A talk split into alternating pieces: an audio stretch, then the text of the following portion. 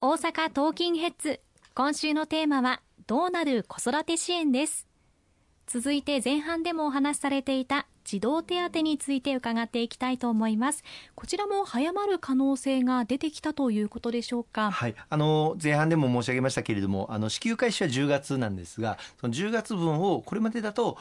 最初にもらえるのは再来年の2月だったのを年6回支給ということになりますのでそれを来年の12月には支給がされるということになります。しかもこの児童手当についてはこれまで中学3年生までしか支給がされていなかったのが高校3年生まで拡充されますのでのでこうした方々も来年の12月には受け取ることができるということになることと。それからこれまで所得制限があって一部のお子さんは支給対象外だったんですけれどもこの所得制限も撤廃をするということになりましたのでこうした方々にも家計の負担軽減に大きくつながるものになるというふうに思っております。そうですね。本当に細やかな支援を行っていくということでまたこちらも伺っていきたいと思います。子どもの視点に立った多様な居場所づくりが行われるよう地方自治体における子どもの居場所づくりの支援体制構築などに必要な子どもの居場所づくりコーディネーターの配置などに対して支援を行います。こちらは地方自治体の取り組みが特に重要となるところですから実態把握も含めて公明党の存在が大事になってきそうですね。そうですね。特にあのこのコロナということもあって不登校の子どもたちが全国的に非常に増えております。全国でも過去最高の数が伸びているところですのでこうした子どもたちに対して居場所をきちっと提供していくということが欠かすことのできない喫緊の課題だというふうに思っております。各地域地方議員とともにですね連携をしているんですけれども例えば東京の足立区なんかでは NPO 法人と連携をして居場所を兼ねた学習支援を実施をしております、まあ、これは大阪でも各地やっているところありますけれども一人親家庭あるいは就学援助を受ける世帯の子どもさんを対象にしてこの足立区の区内6カ所で居場所を提供して、まあ、スタッフによる個別指導あるいは食事の提供を受けることができるというものです、まあ、中学生が対象なんですけれども卒業後も通うことができるということで中高生ら合わせて350人がまあ利用登録をして利用した中学3年生の全員が高校にも進学をできたというふうにも聞いております。こうした居場所づくり不登校の児童生徒への学習支援も実施されておりますので非常に重要な取り組みだというふうに認識をしております。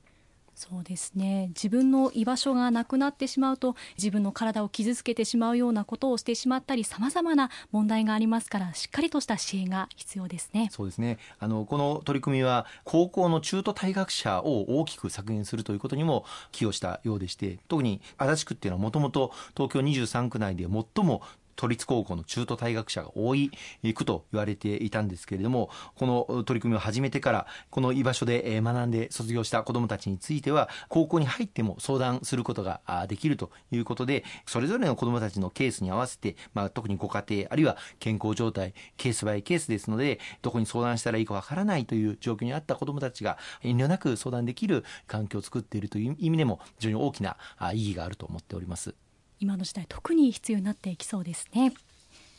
続いて貧困の連鎖を防止するために受験料模試費用の補助を行うことでひとり親家庭や低所得子育て世帯の子どもの進学に向けたチャレンジを後押ししていきます。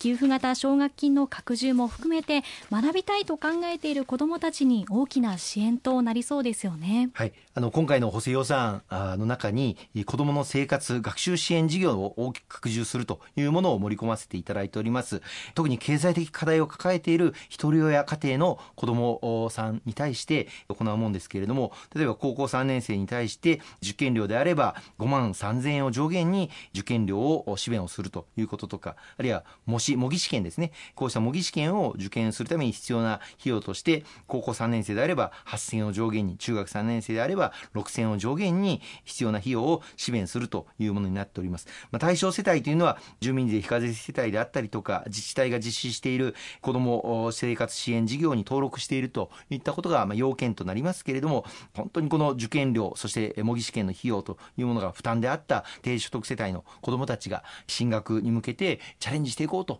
いうことを後押しをできるそういった支援事業になっているというふうに考えています。今教育費の高騰が本当に深刻な問題となっていますから様々な支援が必要となってきますよね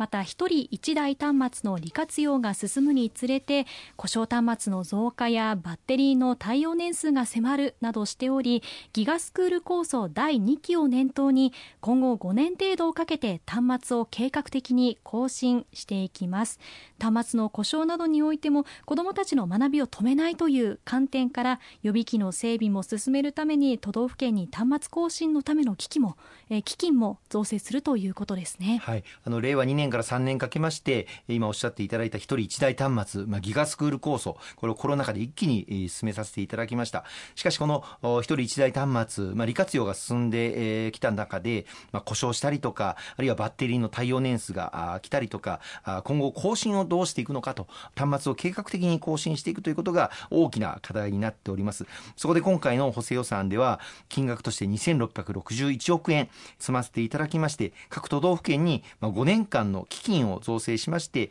当面令和7年度までこの3か年で必要な更新分の費用を使えるようにしていくと。例えば1台あたり5.5万円として都道府県に5年間の基金を作りまして当面はまあ令和7年度までの更新部に必要な経費を計上させていただきました。これを活用して各学校の1人1台端末この更新を力強く進めていきたいと思っています。そうですね。本当にまあ一人一台端末っていうのが普及してきますけれどもその費用を学校だったり子どもたちが負うことはないように支援していくということなんですね。特に各地方自治体がですね、まあ、負担をあの負わされるんではないかという不安がありましたけれども、まあ、今回のあの補助につきましては補助率3分の2をまあ国が負担するということになっております。また入出力支援装置特に視覚や聴覚に障害のある子どもたちに対応した入出力支援装置あの音が出たりとか文字を読み上げてくれたりとかするその装置につきましては補助率10分の10国がすべて全額負担をするということになっておりまして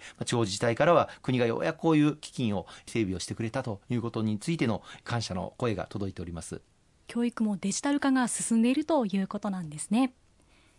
今週は子育て支援について伺ってきました。最後にお伝えしておきたいことございますでしょうか。はい。あの補正予算もようやくあの成立をすることができました。これからその成立すればいいものではなくてそれをどう現場で運用を展開していくのかということが非常に大事になってきます。まさに現場に地に足をつけて我々地方議員とも連携しながら働かせていただいておりますのでその施工そして実施が円滑に進むように全力を尽くして取り組んでいきたいと思いますね。石川さん今週もありがとうございました。